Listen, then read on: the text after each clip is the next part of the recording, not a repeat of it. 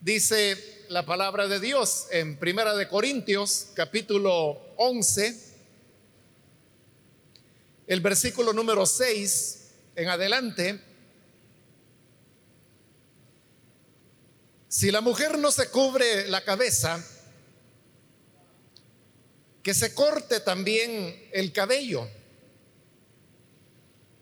Pero si es vergonzoso para la mujer tener el pelo corto o la cabeza rasurada, que se la cubra.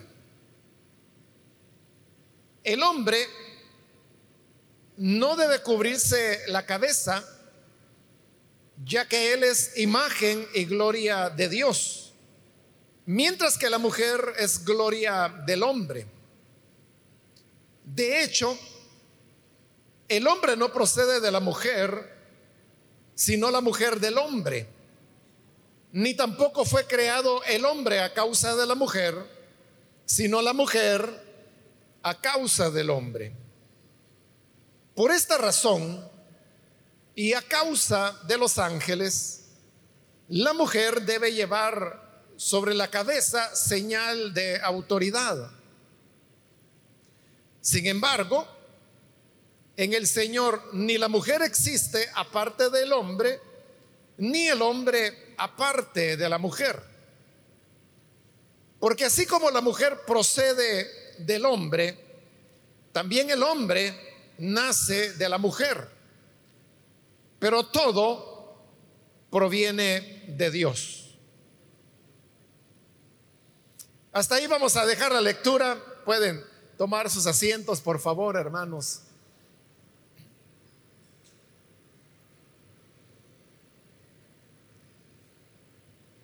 Hermanos, este día vamos a continuar con este pasaje donde Pablo está hablando sobre el tema del velo que, según lo ha dicho hasta este momento, la mujer debe usar para orar y profetizar.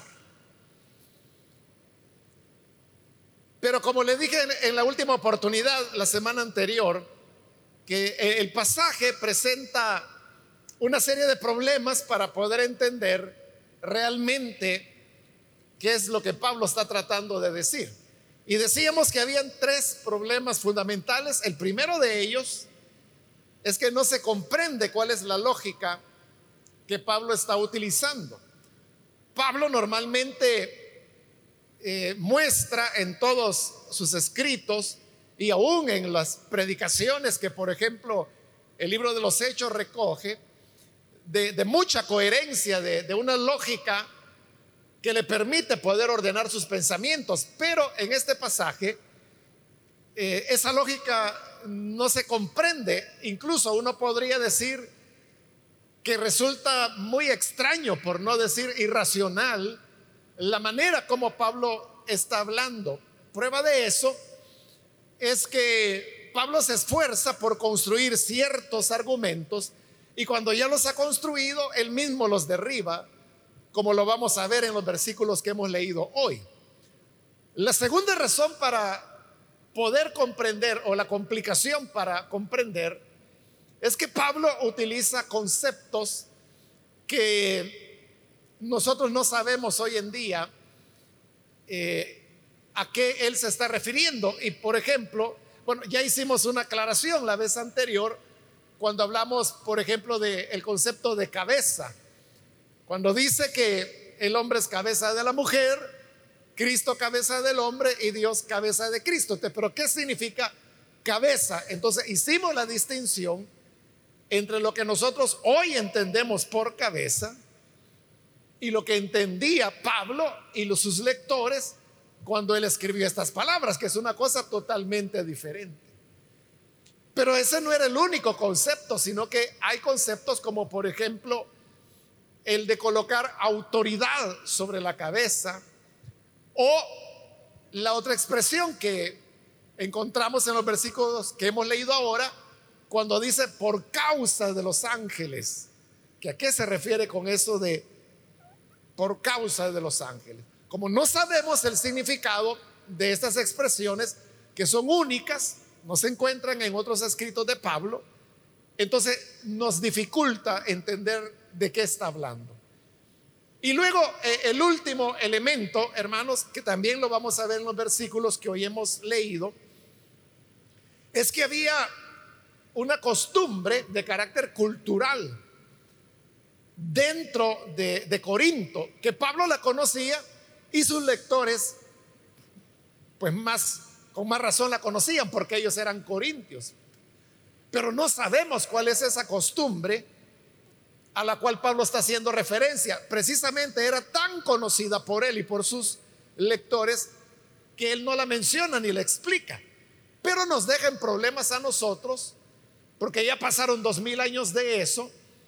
Y como le expliqué la semana anterior, por ejemplo, las ciencias sociales, que es una de las ciencias nuevas que se utilizan en teología, todavía no han podido identificar cuál es ese elemento al cual Pablo hace referencia y porque no sabemos cuál era, es la dificultad principal, diría yo. Las anteriores son muy valederas, pero esta tercera es realmente la que más dificulta entender. Primero, ¿qué es lo que Pablo está tratando de decir? Que no queda claro. Y en segundo lugar, ¿por qué lo está diciendo? Que mucho menos pues quedará claro. Entonces, habiendo recordado, hermano, estas dificultades, vamos a ver ahora los versículos que hemos leído.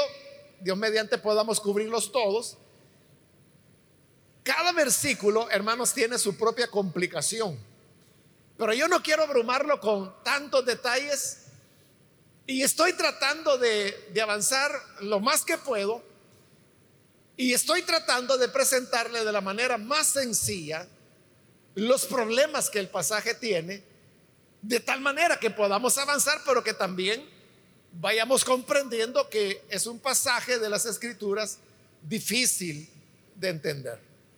Entonces vamos con el versículo 6, donde dice, si la mujer no se cubre, no se cubre la cabeza, que se corte también el cabello. Pero si es vergonzoso, que es vergonzoso para la mujer tener el pelo corto o la cabeza rasurada, que se la cubra. Esto que Pablo está diciendo acá es como que si él dijera, bueno, si ustedes han adoptado un estilo de vida, entonces llévenlo hasta las últimas consecuencias. De manera que si la mujer no se va a cubrir, entonces que también se corte el pelo. Pero no está hablando, hermanos, de, que la mujer se corte el pelo, como dicen las hermanas, ¿verdad? Uno o dos dedos. No, aquí era que se iba a rasurar, se iba a rapar totalmente. Pero ¿por qué?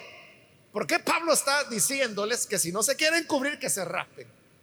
Es por lo que le dije de que lo que él está diciendo, bueno, si van a adoptar una costumbre, adoptenla en todas sus consecuencias.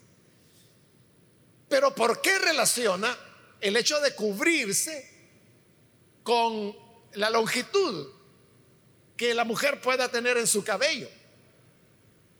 La relaciona porque en el versículo 5, él dice que es lo mismo volvamos al 5 que realmente lo vimos la semana anterior, pero leámoslo para agarrar el hilo. Dice, en cambio, dice, toda mujer que ora o profetiza con la cabeza descubierta, deshonra al que es su cabeza. Y oiga esto, es como si estuviera rasurada. Es Pablo el que está diciendo que no cubrirse es igual que si se rasurara. Pero el rasurarse, como lo está explicando en el versículo 6, es algo que para la mujer resulta vergonzoso. Aún hermanos, hoy en día, si una mujer se rapara, eh, sería para nosotros hermanos algo extraño. Podríamos pensar que quizá la persona está enferma o que está en un tratamiento de quimioterapia Pero nos resultaría raro, ¿verdad? Encontrar una mujer que, se rapara porque bueno, ya pasaron dos mil años, estamos del otro lado del planeta, pero aún hoy para nosotros no se ve como natural que, la mujer se rape el, cabello. Aún cuando hoy usted sabe que hay una, una moda, ¿verdad? Que, que, le llaman el punk, en donde tanto hombres como mujeres se rapan y, se rapan pues así como parte de esa moda, pero, pero uno entiende, ¿verdad?, que son jóvenes y que están en eso que un día les va a pasar y, van a seguir adelante, como cualquier moda que un adolescente o un joven toma. Pero aún existiendo esa moda y esa cultura como le llaman, aún así nosotros lo vemos extraño. Ya no se diga, hermanos, en una sociedad tan íntima, diría, y tan corporativa como era la que se vivía en el mundo greco-romano, en el cual Pablo está desarrollando el ministerio y escribiendo esta carta. Pero lo que quiero, hermano, que rescatemos es que entonces para Pablo, él está diciendo que si la mujer no se cubre, versículo 5, es como que si se rapara. Fíjese, es Pablo quien está diciendo que si no se cubre, es como que si se rapara. Y en el 6 ya lo dice más claramente, ¿verdad? Que si no se quiere cubrir, entonces que se rasure. A menos que para ella resulte vergonzoso. Pero ¿por qué? ¿Por qué resultaría vergonzoso para una mujer raparse? Es porque la mujer no lo hace, no se rapa. El hombre se puede rapar. Bueno, de hecho hoy en día, ¿verdad, hermanos? Hay una moda de que aunque los hombres no hayan perdido el cabello, se rapan totalmente. Bueno, hasta se afeitan la cabeza porque es una moda, pero son hombres. Entonces uno no se extraña, pero sí se extrañaría si ve a una mujer totalmente rapada y ya no se diga rasurada de su cabeza. Entonces, ¿por qué es vergonzoso? Porque es una forma de usar el cabello que no le corresponde a la mujer, sino que le corresponde al hombre. Entonces de lo que Pablo está hablando es que si la mujer se rasura, está adoptando una forma de usar el cabello que es masculina y no femenina y por eso resultaba vergonzoso. Como más adelante dirá que también es deshonroso para el hombre dejarse crecer su cabello, pero eso lo vamos a ver más adelante. Lo que quiero que entienda es lo que Pablo está diciendo en estos versículos 5 y 6. Que el raparse para la mujer es como dar un paso a convertirse en una mujer varonila por su forma del cabello. Pero en el 5 ha dicho que raparse el cabello es lo mismo que si no se cubre. Y ahí es donde está el elemento perdido. Porque uno entiende por qué el raparse le quita femineidad a la mujer y la hace parecer masculina. Pero ¿por qué no cubrirse le va a restar femineidad? Porque si usted ve a una mujer, digamos, cristiana, si esta mujer se cubre, usted lo que ve es una mujer. Pero si la mujer no se cubre, usted lo que ve es una mujer. Así es para nosotros, sigue siendo mujer. Que se cubra o no se cubra, eso no determina que sea femenina o que sea masculina, no lo determina. si no lo determina, ¿por qué Pablo sí les está diciendo a ellos que sí lo determina? Porque dice, es lo mismo que si se rapara. ¿Por qué? ¿Por qué para los corintios el que la mujer no se cubriera le restaba femineidad. ¿Por qué ese elemento la hacía varonil? ¿Por qué? Eso es lo que no se sabe. Porque ahí está ese elemento cultural que como le digo, era tan conocido para los corintios que Pablo por eso no lo explica, lo da por hecho, lo da por sentado. De que los corintios saben de qué está hablando él. Y por eso no lo menciona ni lo explica. Y como ya pasaron dos mil años, ya no hay manera en que nosotros lo podamos saber. Como le dije la semana anterior, y lo vuelvo a repetir, probablemente en los años que vengan, no sabemos, dentro de 20, 30 o 50 años, u 80 años, a saber, ¿verdad? Las ciencias sociales, que como le digo, es nueva, aplicada al estudio de la teología y de las escrituras, probablemente pueda descubrir cuál era ese elemento. Y cuando se descubra o se identifique, entonces vamos a saber exactamente de qué Pablo hablaba. Pero como por ahora no lo sabemos, entonces no hay manera en que podamos entender por qué el no cubrirse para la mujer la hacía varonila. Tenía que ser un elemento de Corinto, porque esto Pablo no se lo dice en ninguna otra iglesia más que a los corintios. algo había en la iglesia de los corintios, no en la iglesia, sino que en la ciudad, era un elemento cultural que por alguna razón que nosotros no entendemos ni conocemos, hacía que la mujer, si no se cubría, la hacía parecer varonil. Entonces, el problema que Pablo está tocando en el fondo es ese, de que él no quiere que la mujer cristiana en la iglesia de Corinto abandone o disminuya su femineidad. Y por eso es que recomienda que para orar y profetizar se cubra. Pero no sabemos cuál es la razón. Versículo 7. El hombre no debe cubrirse la cabeza ya que él es imagen y gloria de Dios. Mientras que la mujer es gloria del hombre. Aquí es donde le digo que Pablo levanta argumentos y luego él mismo no los respeta o él mismo los desmonta. Porque mire lo que está diciendo en este versículo 7. Que el hombre no debe cubrirse la cabeza, dice. Porque es imagen y gloria de Dios. Pero él mismo acaba de decir anteriormente, lo vimos la semana anterior, cuando él dijo que la cabeza del hombre es Cristo. No dijo que fuera Dios. Por lo tanto, la gloria del hombre debería decir Cristo, pero él dice que es Dios, cuando anteriormente ha afirmado que es Dios la cabeza de Cristo y no del hombre. Entonces, son esas cosas extrañas, ¿verdad? De que, como le digo, Pablo construye argumentos y, por ejemplo, ahora él mismo no está respetando su argumento. Pero luego, después de haber dicho eso, dice que la gloria del hombre es la mujer.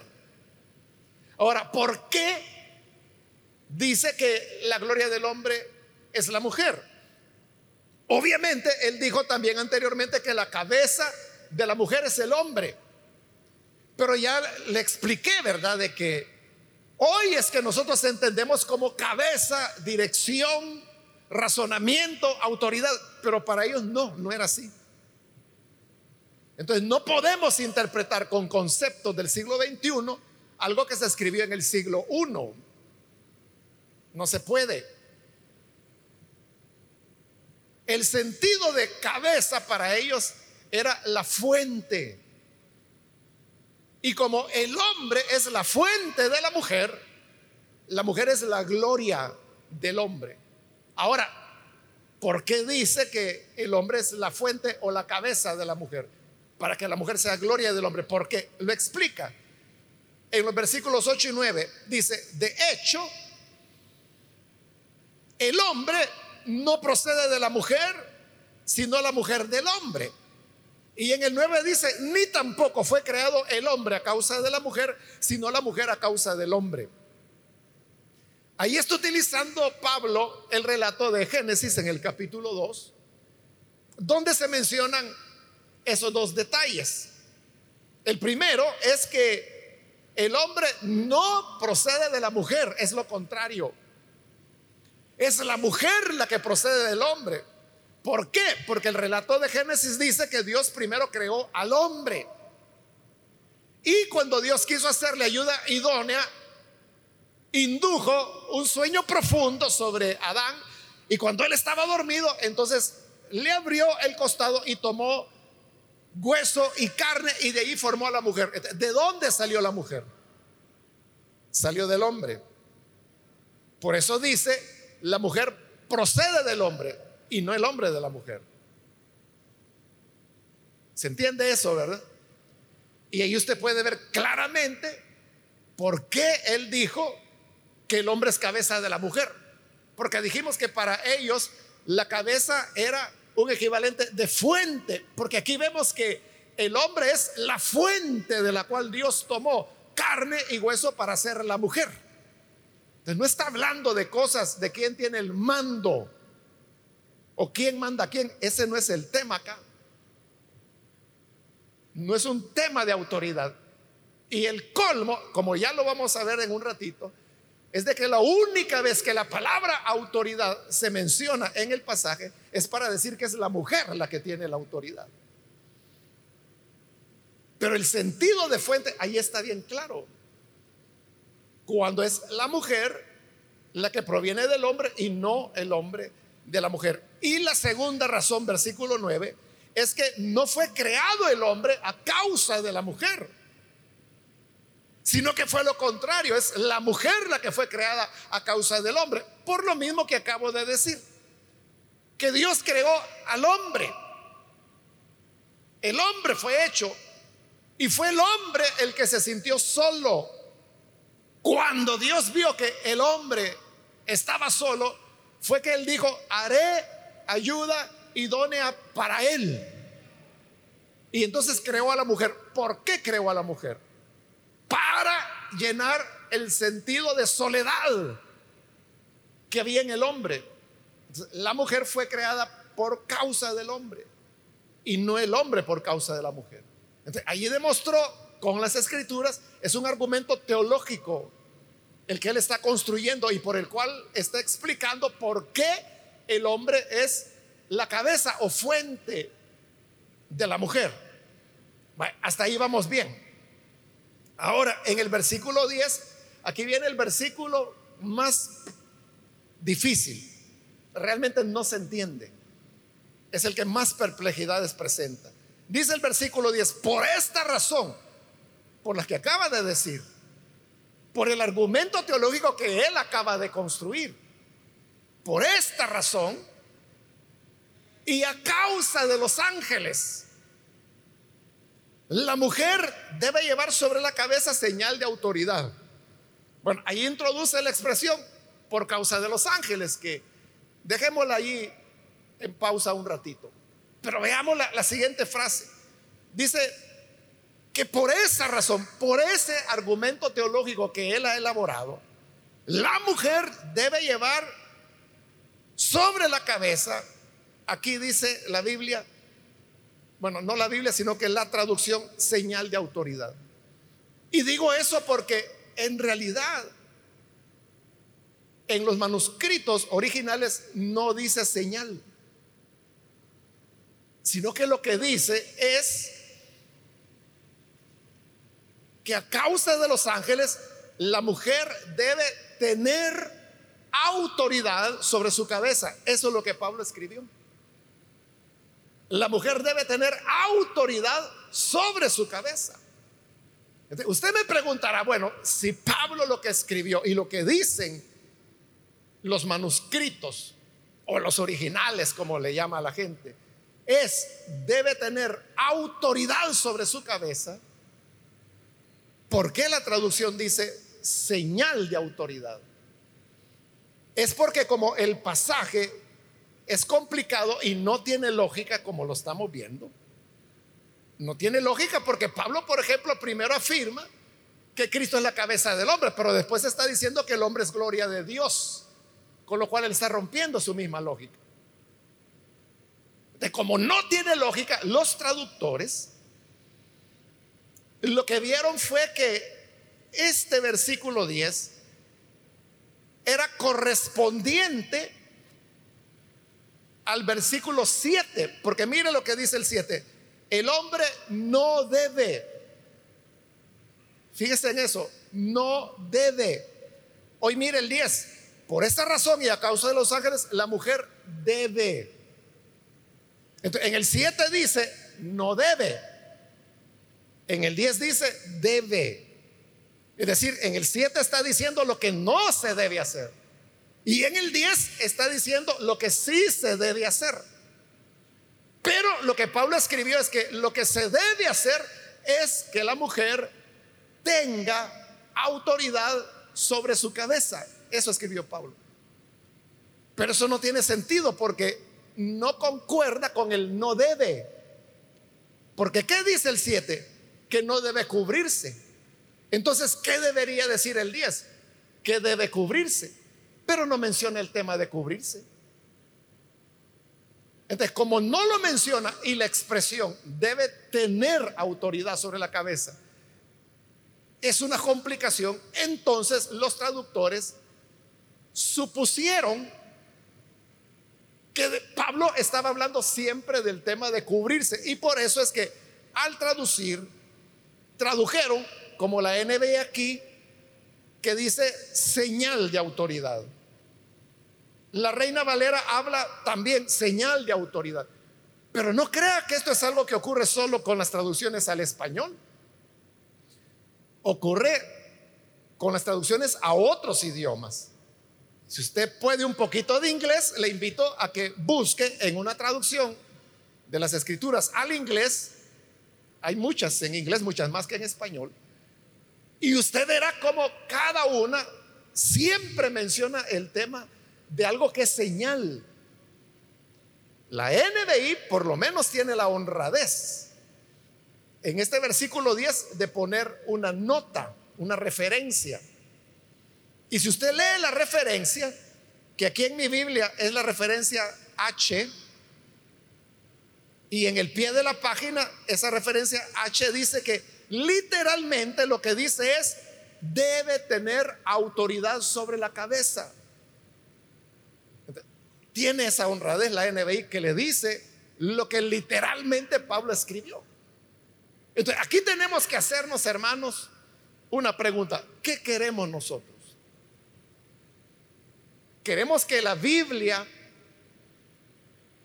diga lo que para nosotros tiene sentido que es lo que hicieron los traductores. O lo que queremos es conocer cuál es el sentido de lo que la Biblia dice. Entonces yo creo que lo honesto no es que yo voy a traducir y voy a añadir en la traducción lo que para mí tiene sentido, porque entonces soy yo el que está dándole sentido al pasaje a mi criterio y puede ser que yo esté equivocado. Lo correcto es que mejor nos acerquemos al texto tal como está escrito para tratar de entender, si es que se puede, qué es lo que Pablo quiso decir. Entonces, como yo soy de la idea de que no tengo que traducir como yo entiendo, sino que tengo que leer la escritura como está en los originales. Y lo que Pablo escribió es que la mujer debe tener autoridad sobre su cabeza, tener autoridad sobre su cabeza. Eso es lo que él escribió. Hoy el gran lío es, ¿y eso qué significa? Porque, y usted lo ha entendido bien, ¿verdad? Que en todos estos versículos anteriores, Pablo ha estado diciendo que la mujer tiene que cubrirse para orar y profetizar, y que si no se cubre, entonces que se corte el cabello. Entonces Pablo está legislando sobre lo que debe ocurrir con la cabeza de la mujer. Pero ahora, sorprendentemente, en el versículo 10 dice que la mujer debe tener autoridad sobre su cabeza. ¿Y qué significa tener autoridad sobre algo? Si yo le digo, usted tiene autoridad en su cama, en su dormitorio, Significa que usted si quiere, le cambia cama, si quiere pone una almohada, si quiere la quita, si quiere deja el colchón desnudo, porque usted tiene autoridad, puede hacer lo que quiera con su cama. Entonces, ¿qué quiere decir Pablo cuando dice, la mujer debe tener autoridad sobre su cabeza? ¿Qué quiere decir? Que ella puede hacer con su cabeza lo que quiera. Es decir, que si quiere, se cubre. Si no quiere, no se cubre. Si quiere, que use el pelo largo. Si no quiere, que se rape. Entonces, ¿en qué quedamos? Se acaba de estar peleando porque la mujer haga esto o no haga lo otro con su cabeza. Y hoy está diciendo que la mujer tiene autoridad sobre su cabeza y que haga lo que quiera. Es totalmente lo contrario. ¿De, qué está hablando Pablo? Ahí es donde le digo, no se entiende la lógica de él. Y para colmo viene la expresión que la dejamos guardada un ratito, por causa de los ángeles. ¿Qué quiere decir con eso? de que por causa de los ángeles la mujer debe tener autoridad sobre su cabeza. No está diciendo que debe tener la autoridad del hombre, porque ya le dije que esa es una interpretación errónea nuestra. Eso es interpretar el pasaje con criterios del siglo XXI, cuando se escribió en el siglo I, cuando la cabeza no se consideraba el centro de la voluntad del cuerpo humano, sino que como le expliqué, eran las entrañas, no la cabeza. De para ellos cabeza era fuente, como lo demuestra Pablo al citar los pasajes de Génesis 2.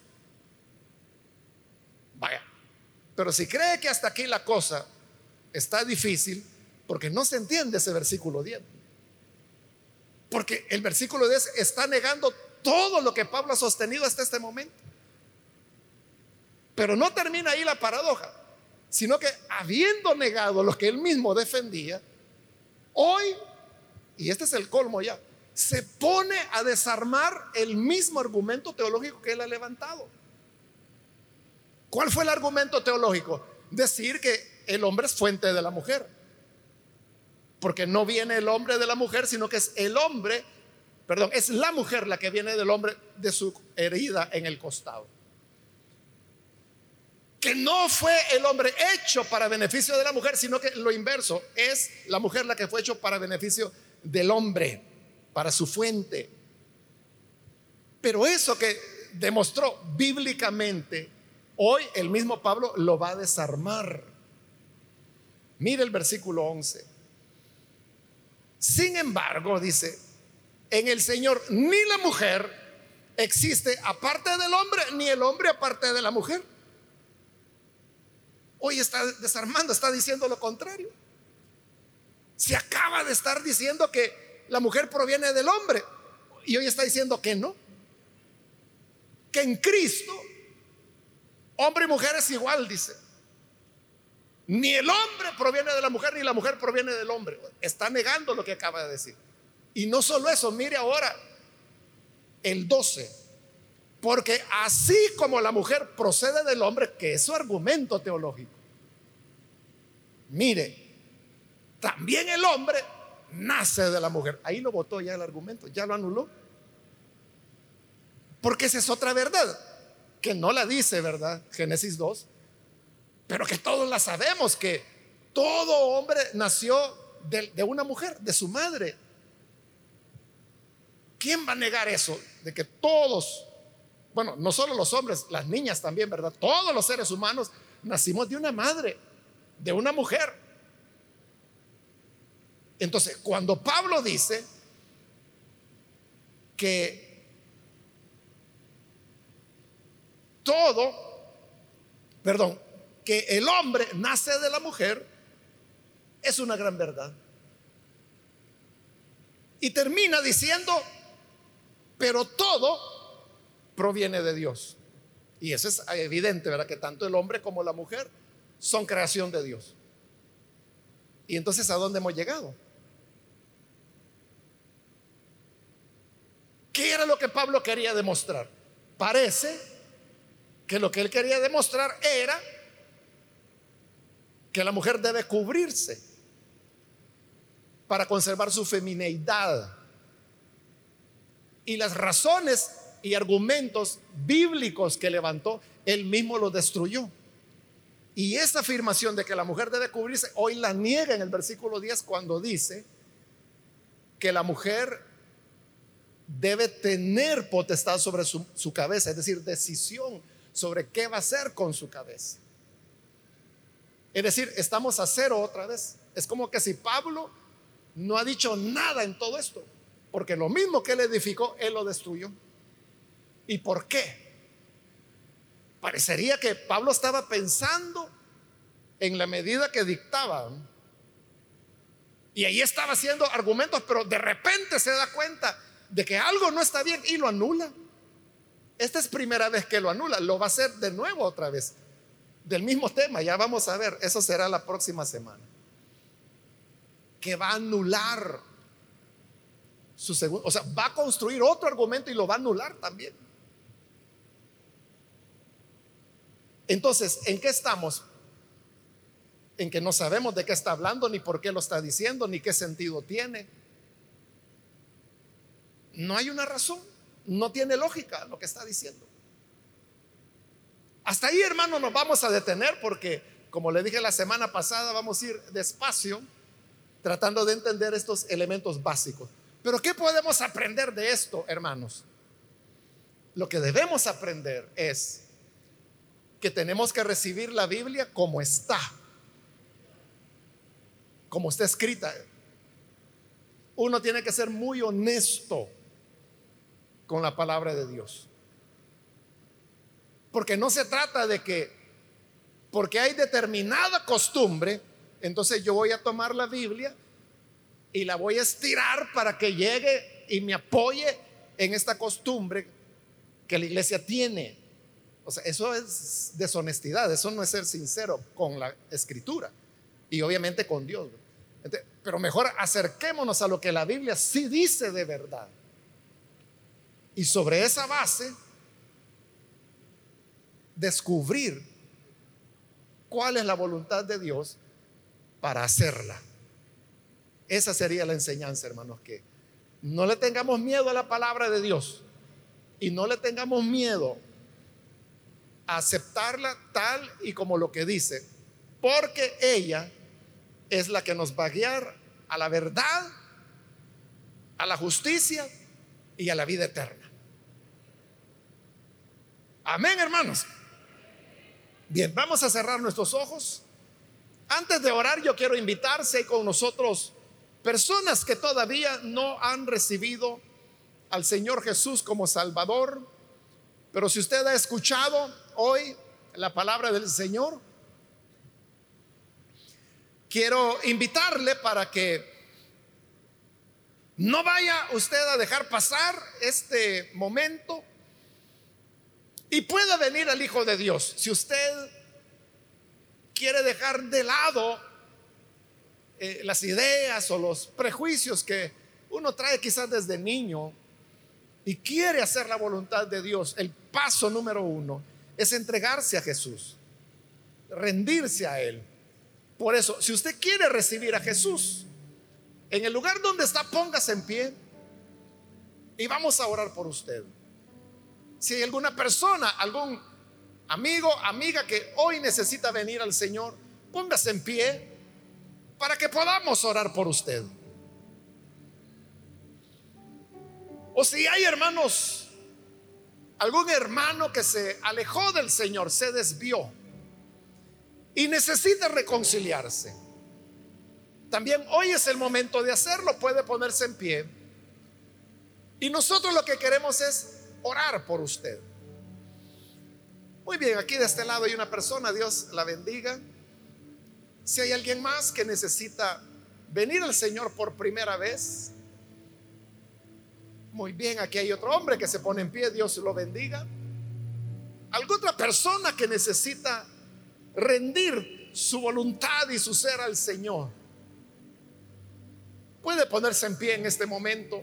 O si hay alguien que quiere reconciliarse también póngase en pie y vamos a orar por usted. Muy bien, aquí en medio hay otra persona más, Dios lo bendiga.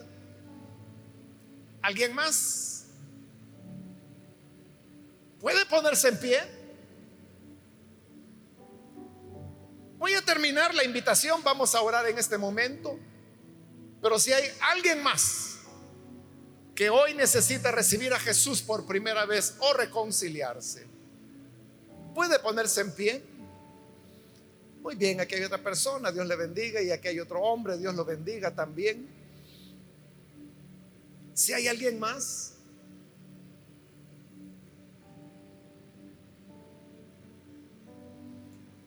a usted que nos ve por televisión, también le invito para que se una con estas personas aquí en el edificio y que juntos oremos al Señor para que lo reciba como Salvador.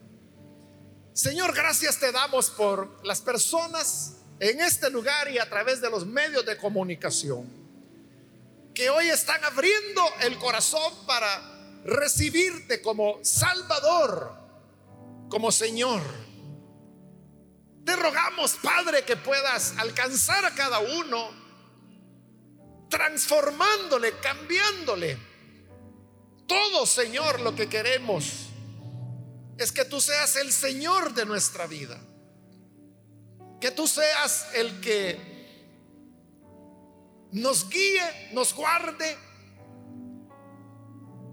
Y que así, Señor, podamos hacer siempre tu voluntad. Tal como en tu oración lo enseñaste cuando dijiste, no se haga mi voluntad, sino la tuya. Ayúdanos a ser así de un espíritu humilde, manso, para someternos a tu voluntad siempre. Es nuestra petición en el nombre de Jesús nuestro Salvador. Amén.